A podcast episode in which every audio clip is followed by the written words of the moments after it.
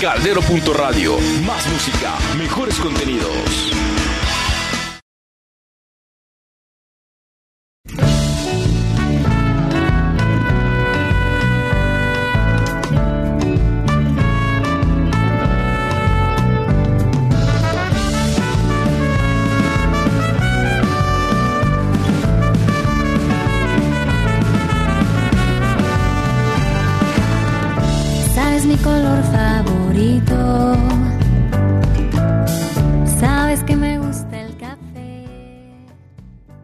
¿Qué tal amigos de Caldero Radio? Estamos muy contentos de estar esta tarde acá con ustedes.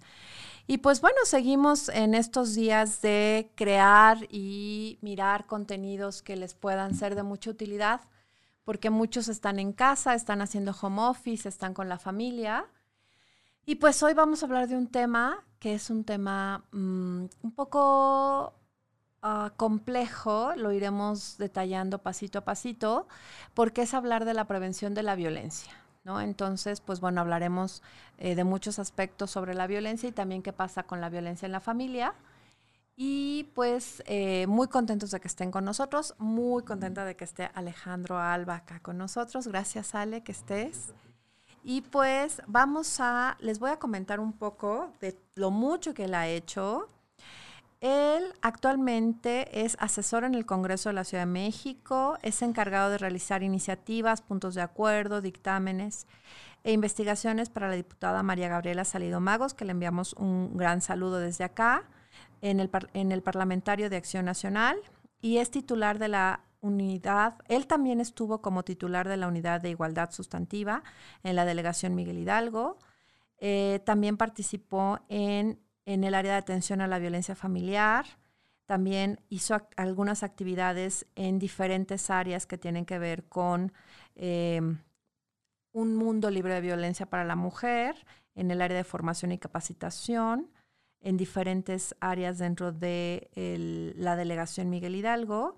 Y bueno, él tiene un diplomado en Seguridad Nacional, un diplomado en Género y Política, es licenciado en Derecho y bueno, es militante del Partido de Acción Na- Nacional y ha participado en diversas campañas electorales, ¿no?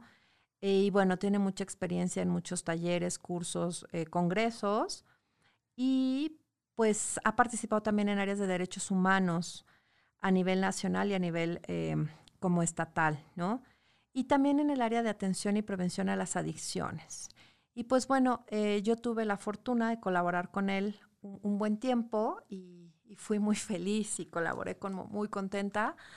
Y este tema creo que siempre nos ha preocupado mucho, el tema de la violencia. Entonces yo te preguntaría, tú desde toda tu experiencia, porque él se ve muy joven, sí está muy joven, pero tiene mucha experiencia, pero mm, se ve mucho más, eso he de decir, ¿no? Entonces, ya, ya, ya. Pero no te ves de 31 y eso es una bendición, qué padre, Ale.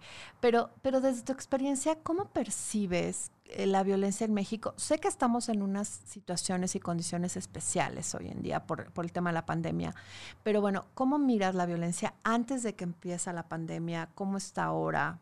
¿Cómo miras la violencia en, en México? Y ya después llegaremos al tema de la violencia familiar, pero en general, ¿tú cómo lo miras?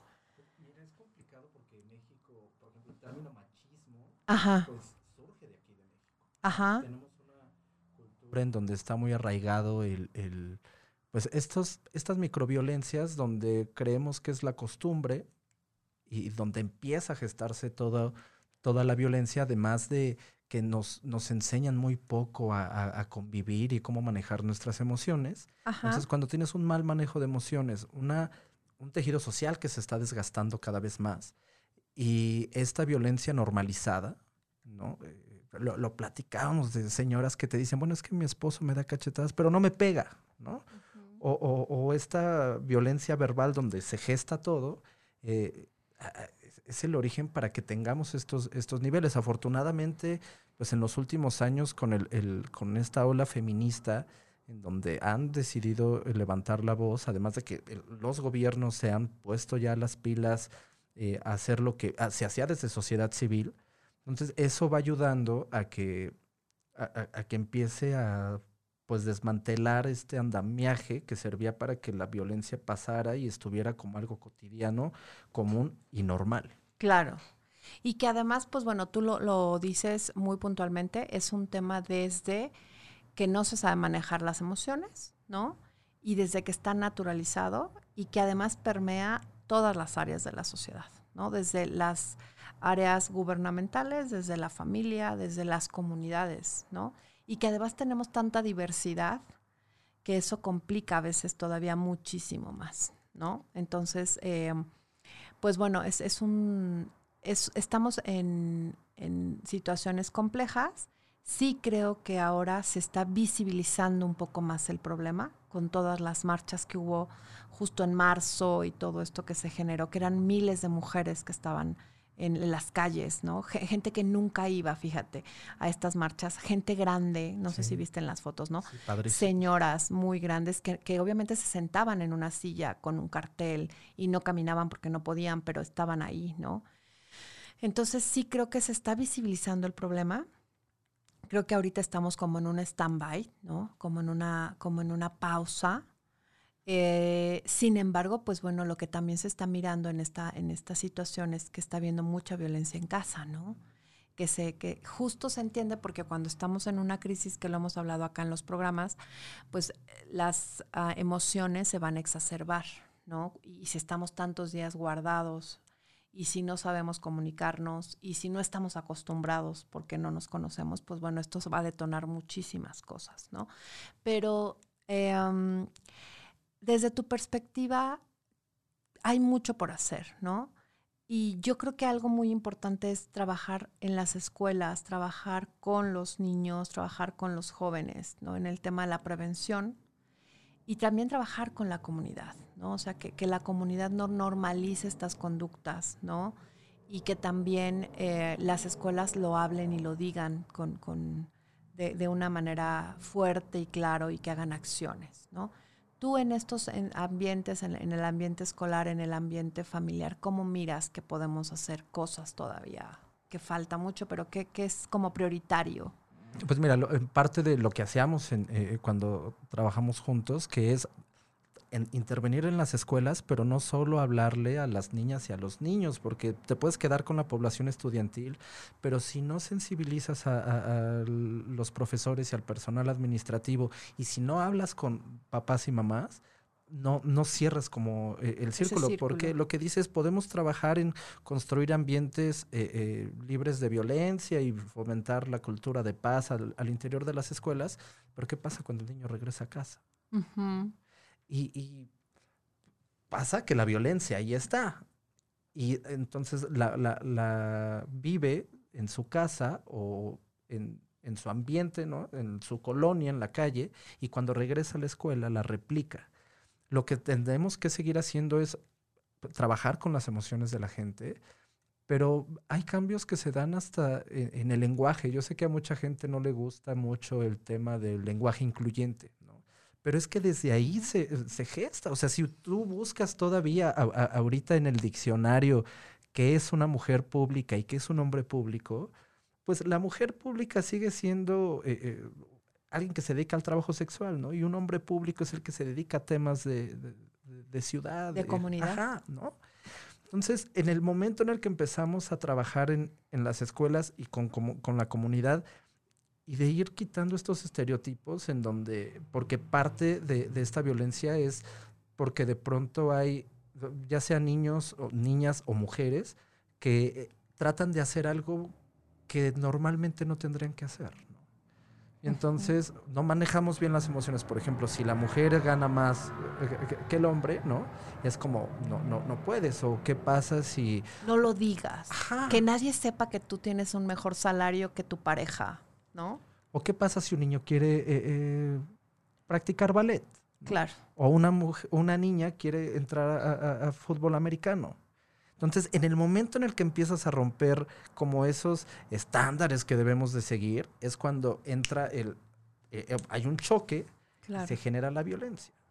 Y que pasa mucho, no sé si has visto estas fotos en donde ponen, por ejemplo, presidentes del mundo y entonces está solamente Angela Merkel y todos los demás son hombres, ¿no? En alguna reunión por algo de este, Europa, ¿no?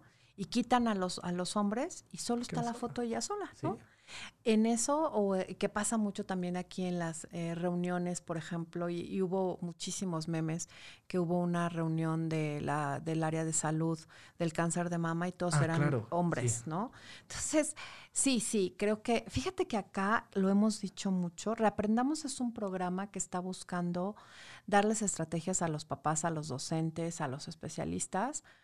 Y afortunadamente, bueno, hemos tenido mucha gente que nos ha visitado durante ya un año. Y, y al- vino la, la directora del Museo de Geofísica, que está ahí por la Prepa 4, Ujú. ¿no? Y pues era complicado porque, bueno, yo de física sé lo que nada, ¿no? Y tuve que estudiar y cosas así, pero es una mujer lindísima la, la maestra. Y además ella lo decía, y, y lo decía aquí, eh, no estamos, lo que tú mismo dices, no enseñamos a las niñas a que también pueden estudiar cosas de ciencia, ¿sabes? Y entonces, cuando una niña dice que quiere ser médico, que quiere estudiar ingeniería en sistemas, o sea, en el tema de las computadoras, está cañón porque muchas veces la misma familia es la que le dice, ¿por qué no buscas estudiar en trabajo social o, en, o enfermera o maestra? Y que no estoy siendo, este, ah, demeritando estas profesiones, ¿sabes? Pero son como las profesiones comunes de las mujeres, ¿no?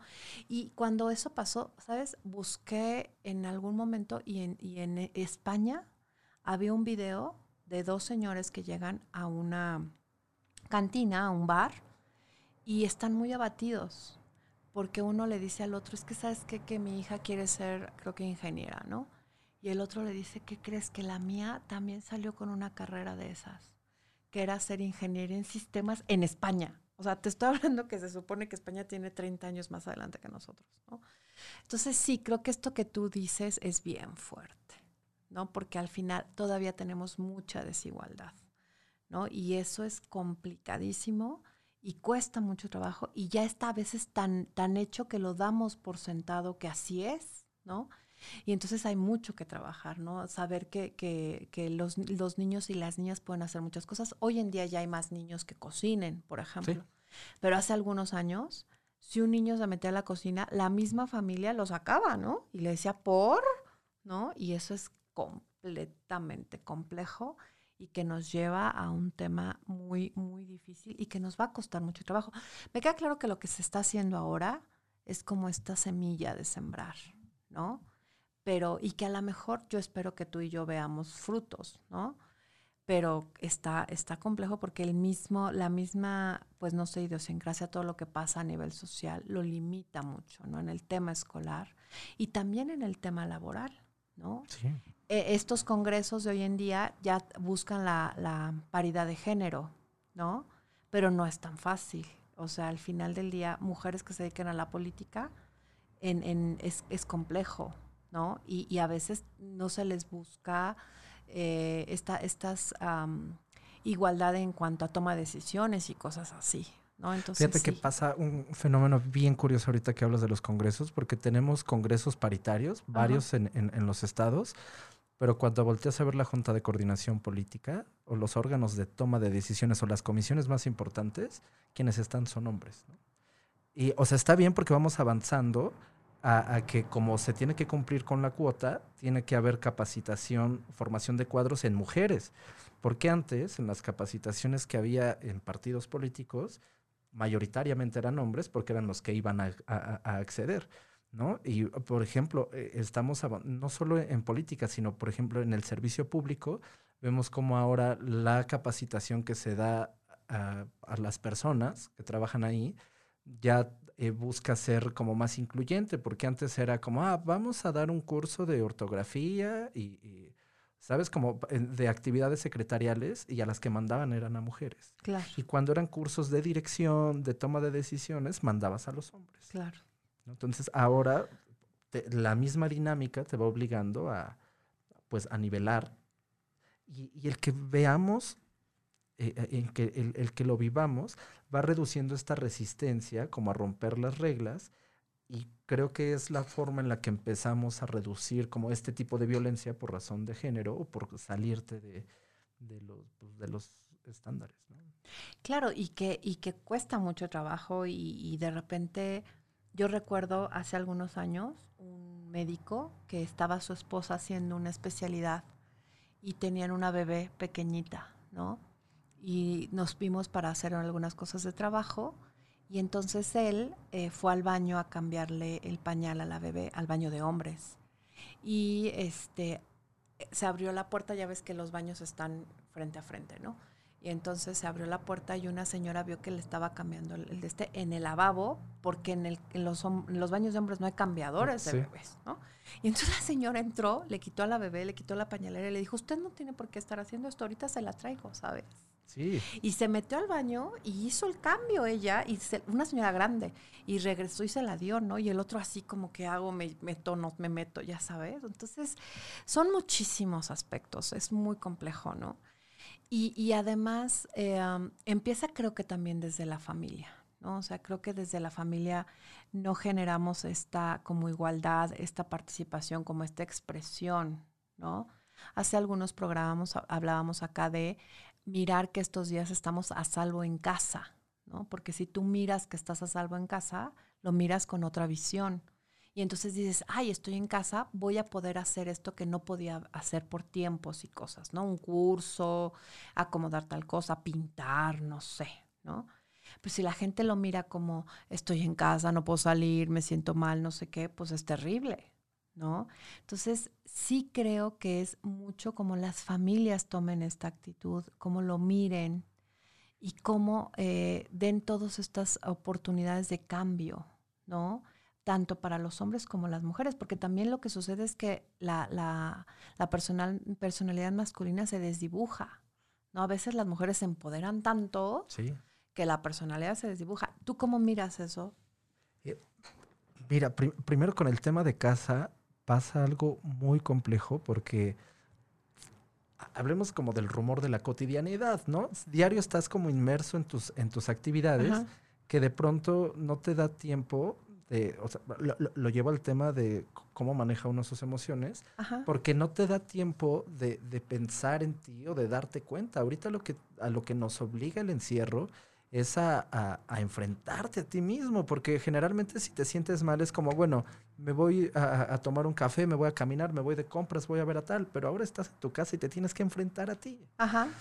Y es muy complejo esto de, de cómo se desdibujan, pero no solo cómo se desdibujan las personalidades, sino cómo actuamos distintos. A ver, ¿por qué nos cuesta mucho trabajo y empieza a haber como estos brotes de, de violencia por tanta convivencia de estar en casa? Pero ¿por qué eso no pasa en el trabajo? Blanca, diario pasamos más tiempo en nuestras oficinas Claro. y nunca tenemos eh, eh, eh, problemas con, o, o los evitamos porque es trabajo y entonces no te puedes bronquear con, con- con tus compañeros, ¿no? Pero entonces, ¿por qué si, si tienes o sientes esa autoridad o ese poder para en tu casa sí hacerlo? Porque, eh, o sea, es que es la diferencia. ¿Por qué en el trabajo sí podemos dialogar? Regularnos. Ajá. Y en la casa explota. Porque, ¿sabes? La familia siempre va a estar ahí. Hagas lo que hagas, digas lo que digas. La Qué familia. fuerte. Sí, claro. Fuertísimo. Porque entonces me tienen que aguantar. Sí, porque eres, eres mi hermana, eres mi mamá, eres mi hermano, eres mi papá y aquí vivimos y pues ni modo y entonces te grito y no me regulo.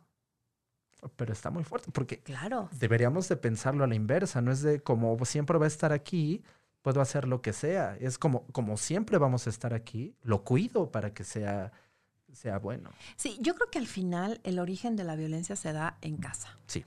Invariablemente. O sea, lo, lo- lo veíamos, ¿te acuerdas? Cuando hacíamos ejercicios con los violentómetros, cuando a mí me tocó con alumnos de prepa hacer, por ejemplo, ejemplos, ¿no? Estaba el violentómetro que empezaba con bromas hirientes, mentir, engañar, chantajear, descalificar, este, controlar o prohibir, etc., etc. 30, 30 verbos que vienen ahí. Y yo les decía a los chavos de, de universidad o de prepa, haz un ejemplo, ¿no? Haz un ejemplo en equipo. Hagan ejemplos con cada uno de los verbos. Te juro que a veces nos salían tres ejemplos por verbos multiplicados por no sé cuánto. Sí. Una naturalización impactante, ¿no? Entonces, sí es un tema muy de casa que permea también a las instituciones, que permea las, las escuelas y que complica muchísimo. Y la calle, ¿no? Alguna vez un taxista me dijo después del sismo del 17, este, había pasado dos semanas y me decía, pues es que ahora ya, eh, ya pasó lo del sismo y después del sismo éramos muy amables, pero otra vez ya nos estamos mentando la madre. Sí. Entonces está fuerte. Y hay mucho por hacer porque al final eh, es, es complejo, es, es, es extremo. O sea, hoy en día hay hasta chistes de despensas que repartieron y que hay etiquetas con grupos de narcotraficantes en este país para la pandemia, ¿sabes? Entonces es, y, y a- y- y que a veces nosotros lo vemos como un meme, pero que, que un grupo organizado de narcotráfico hizo este esto que hacen en los, en los camiones con bocinas, tiene un nombre Perifoneo. perifoneo, gracias, diciendo, si sales de casa te vamos a levantar. Ya sabes, en Tamaulipas. Entonces dices tú, a ver, espérate, ¿no? O sea, ya, ya le estamos dando mucha más autoridad a la violencia y a la ingobernabilidad que al sentido común y al diálogo y a la convivencia. Pero es que estos grupos ya eh, llegan a ser tan fuertes. Fíjate que tuve la oportunidad de estar hace como un año en Ayotzinapa. ¿no? Ajá. Y entonces yo tenía una idea completamente distinta, porque sí, evidentemente yo iba por temas de trabajo, llego y había alumnos que no estaban porque se habían ido a hacer un meeting, ¿no? Porque sí tienen una dinámica muy politizada allá adentro. Pero entonces cuando eh, eh, eh, me meto a ver cómo estaban haciendo los, eh, los estudios socioeconómicos, me encuentro con que de, de pronto ahí, como en otras partes, ser bueno te puede costar la vida. Eh, me, me contaba uno de los chicos que estudian ahí que eh, ellos tienen tierra, sembraban maíz y pues llegaron, y otras cosas, llegaron a decirle, es que necesitas sembrar en una parte amapola. ¿No? Y entonces se, se resistía sistemáticamente el señor hasta que lo mataron. Y el, y el mensaje fue a, a- a su familia, o siembran O se mueren todos. Ajá. ¿no? Y, y- y tienes, que, tienes que entrarle, ¿no? ¿Qué pasa en estas comunidades donde está haciendo el perifoneo eh, el crimen organizado? Tristemente, es más efectivo que el gobierno.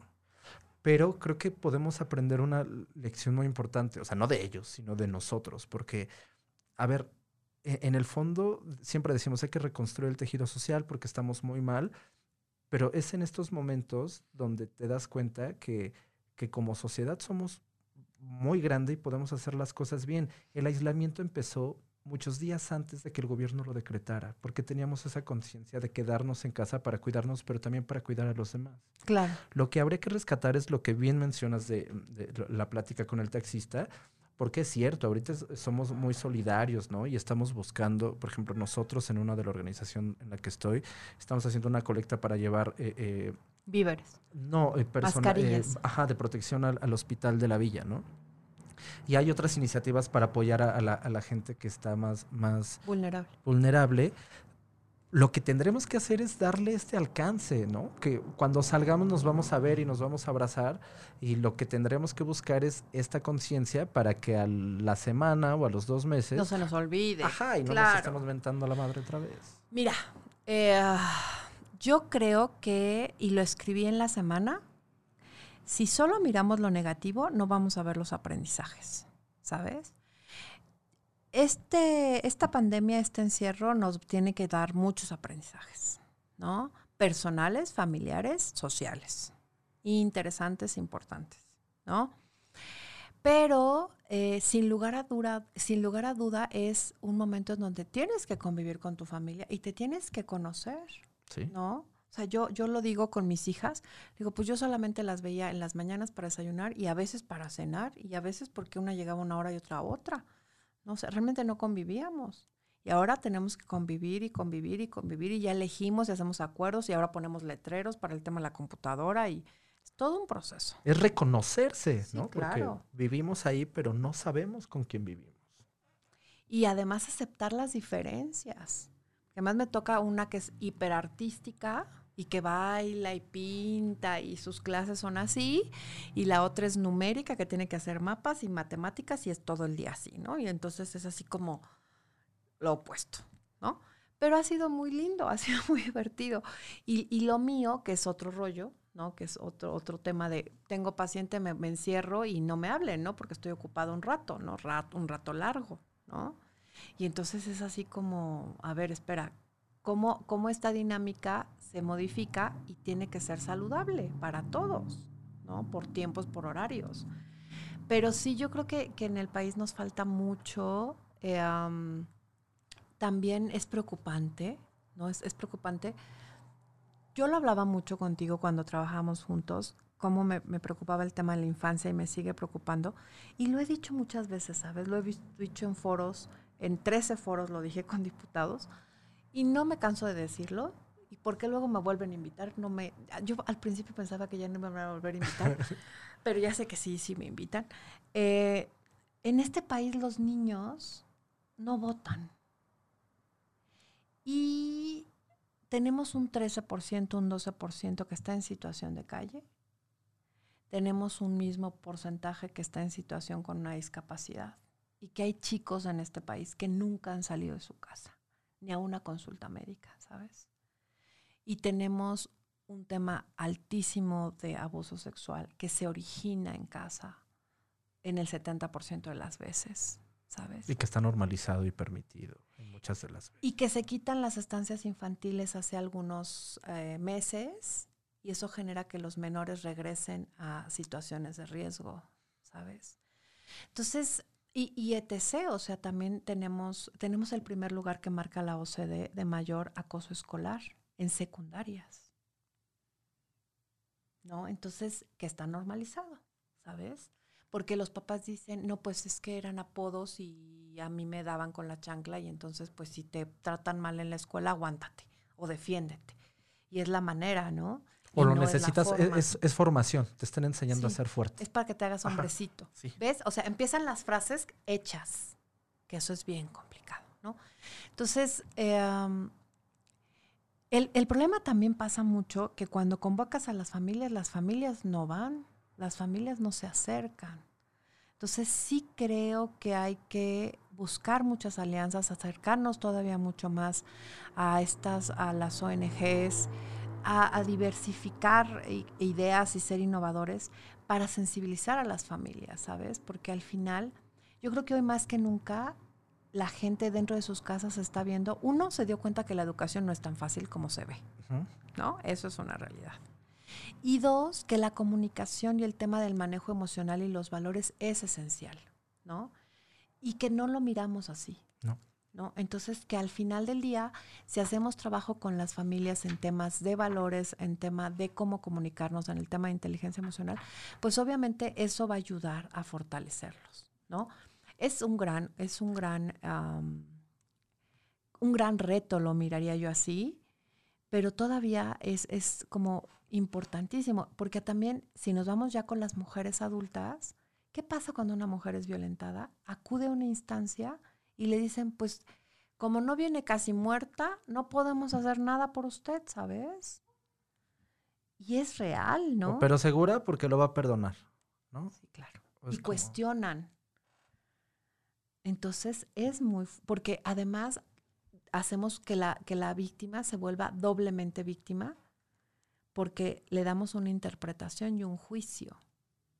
¿no? Entonces, sí creo que, que hay mucho por hacer, sí creo que las instituciones, las ONG son pocas con, con la, pro- pro- la problemática. Y ¿no? y ahora con el recorte ¿no? de apoyos a, a organizaciones es más difícil. Refugios. Pero, ¿sabes qué? No- nos tendría, o sea, esta, este aislamiento, este estar forzosamente en casa, cuando te decía de reconocernos, no solo de, de en términos de conocer al otro, sino de reconocerlo como una como un ser humano con derechos, aunque sea un niño. Y esto nos debería de llevar eh, eh, en casa a preguntarnos, ¿para qué queremos ser papás y mamás? Porque de pronto, o sea, eh, volvemos a esta como estructura ya que, tenemos que seguir y entonces creces, te casas, eh, tienes hijos y envejeces porque es la función que tienes que hacer. Y es muy fácil porque eh, eh, pues, la mayoría estoy seguro que nos levantamos, nos vamos de casa y regresamos hasta en la noche. ¿no?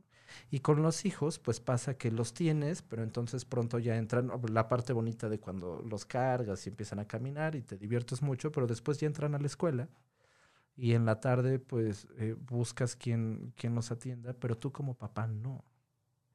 Y, o sea, tú cumples con la función de ser papá porque le das alimento, ¿no? Los mantienes, los mandas a la escuela, pero se te olvida eh, que, que, o sea, ¿para qué quieres ser papá? Para formar bien a, a- a- a un niño o a una niña, ¿no? No solo para tenerlo ahí y que ahora me parece que es parte de- del problema donde se da más violencia, o donde se empieza a ver porque pues uno no estaba acostumbrado a hacerte cargo de tus hijos todo horas. el tiempo, Sí. ¿no? De, de lidiar con ellos, porque ¿qué- no, Que- a- a- quien, quien se encarga son las maestras y los maestros. Y lo que dices, no solo es que los niños no voten, sino a mí me encantó ver este, no, no sé si viste estos videos en los que marcaba a una chica violentada a una línea de ayuda, pero pedía una pizza. ¿no? Hoy hay una serie de, de alternativas para que las mujeres puedan pedir ayuda. ¿Qué alternativas tenemos para niñas? Claro, por supuesto. Y, y además, o sea, lo que más hacemos con los niños es hablar de los derechos de los niños. Es lo único que hablamos en las escuelas. No hablamos más. Y los papás se dicen, sí, pero que también hablen de obligaciones. Ajá. ¿No? Y tan, tan. Es que sí, o sea, hoy en día los papás están ausentes, ¿sabes? Hace algunos años, en las escuelas públicas de Milpalte y Xochimilco, nos pidieron unas pláticas de prevención del suicidio. Y entonces se presentaba una obra de teatro hermosísima que presentaban un tucán y un conejo como en un eh, teatrino y hablaban sobre el suicidio en niños, ¿sabes? Qué fuerte. Sí. Y bueno, todas las primarias de Milpalte y Xochimilco tuvieron esta, este, esta obra de teatro y a mí me tocaba la conferencia con papás. Entonces, obviamente había una cartulina fluorescente, beige, blanca, la que quieras, en la puerta que decía Plática de Prevención del Suicidio. Fue un programa que se hizo combinado con DIF, combinado con CEP y combinado con delegaciones, ¿sabes? Te estoy hablando que eso fue antes de que nos conociéramos, eh, unos años antes, ¿no? Bueno, se atendieron 1.600 niños. Si tú atiendes 1.600 niños, ¿cuántos papás tendrías que haber atendido? ¿El mismo número o el doble? Así de fácil, ¿no? Bueno, ¿sabes cuántos papás juntamos con las dos delegaciones? Así, y casi, casi que los metíamos a fuerza, 600. Y son muchos. ¿no? Y son muchos. O sea, yo muchas veces, y no me da pena decirlo, lo que hacía era cargar las cosas que les ayudaba a mis compañeras, porque no tenía un solo papá. Y porque a los maestros les decían, oiga, ¿pueden entrar a la plática los que tienen hora libre? No, es que voy a pasar calificaciones, Sí. ¿sabes? Entonces, a ver, los maestros tienen una carga administrativa inmensa, terrible, innecesaria, que no quieren saber nada, ¿no? Y los papás no van, no se acercan, no. Veías a las mamás afuera en la banqueta platicando, Claro. pero no se metían a la plática, ¿sabes? Y te apuesto que de, de las que atendiste, la mayoría eran mujeres, ¿no? Sí, claro, muy poquitos papás. Y fue tan interesante, ¿sabes? Porque, por ejemplo, en Milpalta hicimos muchos instrumentos de evaluación y de medición. Y ahí nos dimos cuenta que las primarias que tenían plantas, porque son primarias de extensión grandes, porque en Milpalta es, es la delegación que tiene más terreno en, en- en extensión territorial. Y entonces las, las primarias que tenían plantas, jardines, tenían mejor salud emocional que las que no, fíjate. Claro. Porque los niños corrían, porque el ambiente era diferente, porque lo miraban diferente. Cosas tan simples, ¿no? Y bueno, eh, fue un, fue un- ahí, ahí, ¿por qué te comento esto? Porque justo ahí, uno de los, de los, todo lo que tuvimos que presentar al final, porque hay que presentar un documento con todo lo que observas y cómo lo miras, a la conclusión que se llegó es que hoy en día los papás son un factor de riesgo para el tema de conductas de riesgo en niños y adolescentes. ¿Sabes? Porque están ausentes. Y porque a veces no saben cómo hacer las cosas. Y porque se desesperan y porque se enojan y porque violentan. ¿no? Y se violentan ellos también, porque obviamente un papá que es violento en algún momento pues puede sentirse muy mal y a lo mejor va a suplir ese, esa emoción con consumo de sustancias y hay un círculo perverso ahí, ¿no? O muchas otras cosas, o más ausencia o lo que quieras, ¿no? Entonces, sí, hoy en día los papás son un tema de factor de riesgo porque justo están ausentes o porque no escuchan estas, estas habilidades que se necesitan, ¿sabes?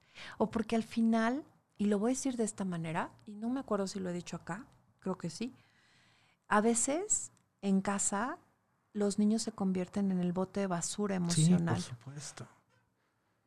Todo lo que no puedes sacar en tu trabajo y, el, y el malestar si viajas en transporte público, llegas y no te puedes desquitar con alguien de tu edad, ¿no? O sea, como dicen, a ver, ponte con alguien de tu tamaño. Pues no, están los hijos. Y lo justificamos con, no, lo- o sea, lo tengo que reprender para que, o, o sea, es, es- así lo educo, ¿no? Y, pero, a ver, ta- ta- también hay otra cosa, ¿eh? O sea, tenemos que, in- insisto, cambiar estos estereotipos porque si bien es cierto que hay muchas, nos tocó ver cómo las pláticas, las mamás se quedaban afuera eh, y, y- y no entraban, ¿no? Papás también. Pero es un problema, se ha avanzado, por ejemplo, en, legislación para pedir licencias de paternidad, por ejemplo.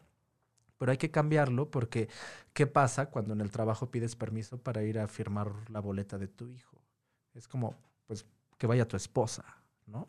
O, pero tú, ¿por qué? ¿No? O estas pláticas también muchas veces, si las pides en el, en el trabajo, pues te da pena porque es como, ah, o sea, necesitas que te den pláticas para ah, criar a tus hijos, ¿no? O sea, como si, como si aceptar esta... Es parte del cromosoma, Sí, como si el- por el hecho de quedar embarazado, eso te hace ser papá. Y no. No. No, no. No, no. O sea, y, sí, lo, lo miramos diferente y lo miramos mal y lo miramos raro. Y, ahí es donde digo, falta mucho por, ¿no? O sea, y hay que irlo trabajando y hay que irlo mirando. Y sabes que hay buenos, buenos esfuerzos, fíjate. Hace algunos años se hizo una serie de televisión que se llama Kid Patria y después se hicieron libros y estaban en las escuelas públicas. Es una serie que está en YouTube de Canal 11, que lo hizo la Comisión de Derechos Humanos para el trabajo con los niños sobre eh, la no discriminación y la igualdad. ¿no? O sea, sí hay trabajos que se han hecho, pero luego se hacen y se quedan ahí guardados, se ocupan un tiempo y luego ya no, ¿sabes? Y pues se tienen que retomar y se tienen que decir y se tiene que hablar de ello, ¿no? Porque sí al final del día eh, se, va, se va cocinando a fuego lento desde casa y al final generan situaciones complicadísimas. Oye, ¿viste la serie de Netflix, la del caso de Gabriel? No, ¿qué pasa ahí? es, Cuéntala. es durísima, es muy triste porque Ajá. habla, es en Los Ángeles, bueno, de, de- de un, lugar cerca de Los Ángeles. Ajá. Es de un niño que, que sufre violencia sistemática. Empieza porque eh, llaman al, al 911 para decir que se había caído, pero fue un escandalazo en- en Los Ángeles porque pues el niño muere lamentablemente, pero cuando muere se dan cuenta que vivía en un, en un mueble, ¿no? Donde lo tenían eh, encadenado, le daban de comer arena de gato, estaba quemado, le pegaban. O, sea, sufrió mucho ese niño. El escándalo se da porque cuando revisan la cadena, la, eh, esa familia, la mamá tenía eh, apoyos del gobierno, de estos que te dan, Ajá. que implican una eh, visita de, trabajadores social. sociales. Ajá. Y los trabajadores sociales lo vieron. ¿Lo reportaron? No. Ok. Por ejemplo, la maestra sí lo reportó. Ajá. Y entonces te das cuenta durante toda la serie de todas las omisiones en las que, por ejemplo, hubo un absurdo en el que para no pagar tiempo extra eh, no lo reportaron, ¿no? Y a otro le dijeron es que no te toca a ti. Y a ver, eso es en Los Ángeles, pero acá, a- acá pasa constantemente. ¿no? Y cuando tratas de, de de- de decirle a una mamá o un papá, oye, no le pegues, es como, o sea, te contestan con groserías y te dicen, no te metas, son mis hijos. Yo los, Claro. ¿no? Ajá. Pero es, es real, o sea, estamos descuidando a los niños y estamos normalizando y cuando tratan de decirlo, o sea, el, el caso de Gabriel, la, la foto, la última foto que le toma eh, la, la maestra, además tristísimo porque se la toma con un regalo que le había hecho a la mamá por el Día de las Madres, ¿no? Y el niño evidentemente tiene todas las quemadas, tiene los golpes, está desmejorado. A ver, pero que eso lo vemos acá. Y, y sales a la calle y tú puedes darte cuenta cuando un niño está siendo violentado. En el, en el mejor de los casos, que la, la peor violencia es esa de la que no se ve, o en la que también, yo he estado en, en círculos de, de a- ayuda por temas de violencia sexual eh, cuando éramos niños, y el problema también ahí es que te convencen de que el culpable eres tú Claro. y no lo dices, ¿no? Claro. Pero bueno, si estamos ignorando a las y los niños que evidentemente están sufriendo violencia, va a ser más difícil atender a los que a esa violencia que no se ve. Es que, mira, yo cuando me toca dar talleres con papás, hago un ejercicio que es, les pido, ay, espérame, algo hice mal aquí, ya. Les pido que definan lo que es, por ejemplo, hola, la infancia, ¿no? Y entonces, pues, alzan la mano y vamos, y todo el mundo la define como la etapa del juego, la mejor etapa de la vida, ya sabes, todo es muy romántico. Entonces, ¿no? bonito, algodones, Sí, dulces. Dulces, correr, sí. diversión, jugar. Y cuando les pido que por favor digan cómo definirían su infancia, primero se hace un super silencio, ¿sabes? Súper silencio. Así. Y después hay quien dice que se atreve a decir golpes, malos tratos, carencias, diferencias, ¿sabes? Porque ahí también tendríamos que aprender nosotros a cómo vivimos con nuestra infancia. Yo, eh, o sea, te, te comparto, mis papás se separaron cuando yo tenía cinco años. O sea, mi infancia, vaya, pudo no haber sido bonita por las carencias que vivimos, ¿no? Por, por un, sí, por un ambiente de violencia que se vivía. Pero ahí tiene que ver cómo, cómo manejas. O sea, yo me acuerdo Fuiste resiliente. pero que, que la vida te, te, te, te ayuda y también, la, la verdad, mis papás fueron dentro de sus limitaciones y la forma en la que ellos estaban viviendo. A ver, por ejemplo, yo me acuerdo que no podía comer fruta en casa de mi abuela, ¿no? Y porque era una regla que había, ¿no? Pero mi mamá me sacaba al mercado y me compraba la fruta porque me encantaba y entonces yo me la comía y el recuerdo de mi infancia es comiendo fruta porque mi mamá me la compraba. Ajá. En lugar de estarte diciendo constantemente, pues es que yo a diferencia de otros no podía comer fruta en mi casa. Sí, claro.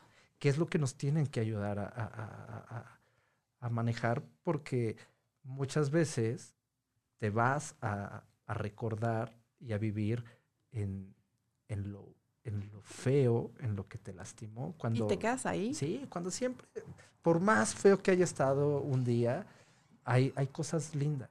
Sí, sí, pero, pero al final hay mucho que trabajar. O sea, sí tenemos que trabajar sobre qué pasa con nuestra infancia Sí. y sí tenemos que trabajar en muchas cosas en el tema de la normalización. Porque a veces las escuelas no hacen su trabajo, las familias tampoco, las instituciones tam- tampoco, y, y la gente queda vulnerable ahí, ¿sabes? Y eso va creciendo. Por ejemplo, pasa mucho en Estados Unidos con estos eh, chicos que de repente hacen tiroteos, ¿has visto? En universidades o en, high school y en prepas y así. Es sorprendente cómo muchos de los casos, la gran mayoría, los, los psicólogos o los psiquiatras dijeron, este chico es un riesgo para la comunidad universitaria. Más menos palabras, ¿sabes? Y siguen ahí. A mí me sorprendió, ya ves que estoy viviendo allá, en- me sorprendía que, y además en Los Ángeles, que pues está la falla de San Andrés, va a haber, ¿no? Se prevé que haya un terremoto muy fuerte en algún momento. Y a mí me sorprendió que eh, no había simulacros como los que tenemos acá para sismos. Eh, me tocó dos veces bueno, saber que en la escuela de mis eh, sobrinos había simulacro. De tiroteo. Sí. O sea, ya está bien, vaya, ¿no? Que, que lo prevengas, pero ¿a qué grado lo normalizas que sabes que va a pasar y entonces tienes que saber, tienes que educar en cómo, cómo ¿no? Cuando la, tendrías que estar Trabajando en la las prevención, causas. claro. Y que al final lo tendremos que trabajar desde preescolar, Sí. ¿sabes? O sea, no hay de otra. Trabajarlo desde edades tempranas para que vaya disminuyendo y para que no cuando llegue a secundaria prepa sea el detonante, ¿no? Y entonces te encuentres con situaciones complejísimas. Y que tendremos que normalizar el, el- esta cuestión de atender tu salud emocional claro. mental. Porque, a ver, yo le, les decía, yo, yo voy al psicólogo, bueno, mi primer proceso terapéutico fue en secundaria, ¿no?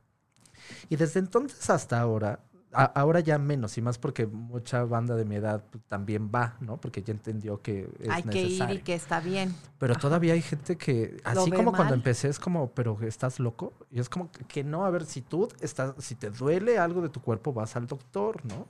Si yo siento algo malo con mis emociones, pues voy a un psicólogo. Y si necesitara ir con un psiquiatra y medicarme, pues, voy, lo hago. claro. Porque se trata de estar bien, ¿no? Sí. Pero este, esta vergüenza de aceptar, por ejemplo, fíjate que al, al principio de la pandemia, bueno, del encierro, como a la tercera semana, eh, tuve dos episodios de ansiedad. ¿no?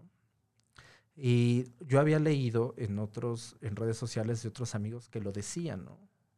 Y me sorprendió mucho. Así vi.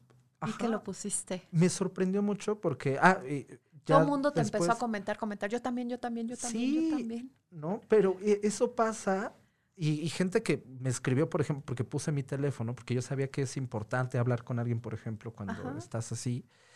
Y gente que me decía, oye, pues, muchas gracias, porque fíjate que a mí, o sea, me da pena, ¿no? O, o no me da cosa decirlo, pero pues, también eh, lo padezco, ¿no? Ajá. Y entonces, porque ahora pa- pareciera que está mal sentirte o aceptarlo. Y si no lo aceptas, pues no pides ayuda. Y si no pides ayuda, pues estás peor. Y entonces empiezas a ser nocivo contigo mismo, pero también con los demás. Claro, porque lo que más daña a una persona, a una pareja, a una familia, es lo que no se dice, Exacto. los silencios. Y te digo que aquí hicimos un programa que se llama Plan de Contingencia Emocional. Hicimos unas cápsulas también para una ins- institución de una fundación de Vox que apoyo y después me lo pidieron en los sindicatos del metro y me lo pidió una amiga del DIF del área de enseñanza y todo el mundo empezó a pedirlas, ¿no? Y ahí están. Y justo se habló de qué cosas puedes hacer en casa para sentirte bien. Respirar, hacer ejercicio, estar ocupado, comer a tus horas, bañarte todos los días, este, estar, estar, estar ocupado en cosas que te gusten también, además de tus responsabilidades de home office, ¿no? Y hemos venido haciendo una serie de programas muy interesantes. Hablamos aquí de home office y de school office y, y es de es- escuela en casa. Y hablamos como de estas estrategias porque al final es bien difícil convivir contigo, como bien lo decías, y luego con la familia que no la conoces, ¿no? Y con la maestra en línea que no sabe qué picar, ¿no? Entonces, todo eso se convierte en algo complicadísimo. Y hay que ver cómo regresamos, porque no vas a poder regresar a estas escuelas con tanta gente. Entonces, a lo mejor unos días van a ir unos, otros días van a ir otros, infinidad de cambios. Y al final yo creo que tendremos que aprender a ser muy tolerantes, hablar más de nuestras emociones y ponerle mucho más casos.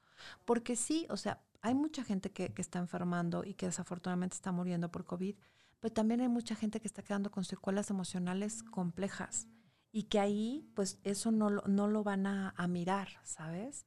Entonces hay que mirarlo. Y hay mucho todavía por hacer. Y ojalá que una de las ganancias de esta pandemia sea el darle más valor a las emociones. Ojalá. Que sea de los aprendizajes. Ojalá, mira, la verdad es que yo tengo eh, amigas y amigos que te decía que somos más conscientes de, de nuestra salud Ajá. mental, pero aún con ellos, porque tenemos nuestras reuniones por Zoom. Y es, está complejo si a nosotros que nos atendemos, ¿no? Como tal vez no permanente, pero sí regularmente o cuando es necesario. Y que hay esta conciencia. Ajá, nos Ujú. cuesta trabajo. A, a ver, que yo lo veo con mi hermana, por ejemplo, ¿no? Le está costando trabajo. Y tengo otra amiga que ella es más como de, de estas que se cierran y no. Y le está costando, tra- o sea, de qué hemos hablado llorando ella, ¿no? Pero es porque, o sea, ya llega un límite donde lo tiene que sacar, pero le cuesta mucho trabajo. O sea, ya le he dicho, a ver, te lo puedes, o sea, no puede venir, pero atender para que sea más fácil. Y eh, le, le cuesta mucho trabajo, ¿no? Entonces creo que es preocuparnos de nosotros mismos y ver cómo el, el después de esto va a modificar no solo la forma en la que nos relacionamos con las demás personas, sino con nosotros mismos. Ahorita Claro. que estamos obligados a voltearnos a ver, a que tenemos tiempo, o sea, que ya no puedes decir, no, tengo que ir a una junta o tengo que ir a tal cosa. No, a ver, estás en tu casa y estamos obligados a escucharnos, a entendernos. Y que no se nos olvide cuando, bueno, cuando esto medio regrese a la normalidad, ¿no? Porque si no, no vamos a, no, perderíamos la oportunidad de aprender tanto que tenemos ahora. ¿Qué, qué es esto que te decía? O sea, va a haber muchos aprendizajes Si queremos. si tú quieres mirarlo, porque si solo miras lo negativo, no vas a poder ver los aprendizajes. De verdad. Sí, porque lo negativo es inmenso, pero los aprendizajes también son inmensos. Sí. Entonces sí tienes que darte este permiso, ¿no? Ay, pues me encanta tenerte acá. No, qué padre. Yo ya Yo tenía sé. muchas ganas. Además, híjole, qué, qué buenos momentos recordar cuando trabajamos juntos. Ay, ¿no? padrísimo. Y ojalá haya más gente con esa conciencia que tienes tú de hacer el bien con la comunidad que nos hace tanta falta para funcionar mejor. Pues mira, Pa- Paulo Freire lo dice. Lo que, lo que sana una sociedad es la comunidad. Sí. Entonces, pues hay que trabajarle con la comunidad, porque es esa red fuerte que puedes hacer que se haga firme y que pueda generar. Y explicarle a la gente si no lo quiere por conciencia, por conveniencia. Porque, a ver, la comunidad, si tú tratas bien a tu comunidad, vas a hacer que los niños con los que se junten tus hijos, por ejemplo, Claro. sean distintos. Sí, Eh, Digo, en el caso de que no lo hagas por convicción, ajá. puede ser por conveniencia. de- o sea, te conviene trabajar, voltear a ver al otro y ayudarlo porque pues vas, tienes que vivir con ellos. Sí, yo creo que cerraríamos diciendo, hay un problema grave en el tema de la violencia, hay mucho por hacer desde la familia. No es que no, sé, no es un tema de lana, ¿eh? es un tema de valores, es un tema de actitud, es un tema de explicar las emociones y que también esto obligue a que las instituciones trabajen como deben de trabajar, tanto las instituciones públicas como las ONGs. Y, es- y esto va a generar que, que avancemos, ¿no?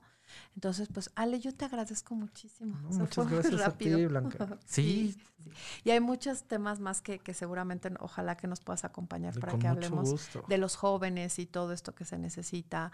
Eh, ahora no va a haber marcha de, de los grupos de algún tipo de preferencia de género, pero bueno, hay mucho que se puede trabajar todavía por ellos y que van a estar haciendo desde sus lugares. Entonces, ojalá que lo podamos hablar. No, acá con mucho gusto. ¿sí? Muchísimas gracias. Sí, y eh, también agradecerles mucho. Aprovechen toda esta semana de los contenidos que tenemos en Caldero Radio.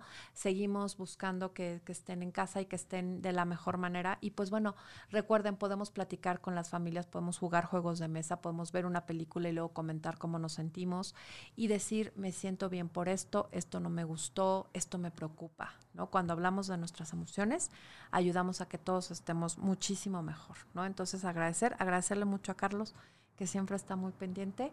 Y pues muy contentos.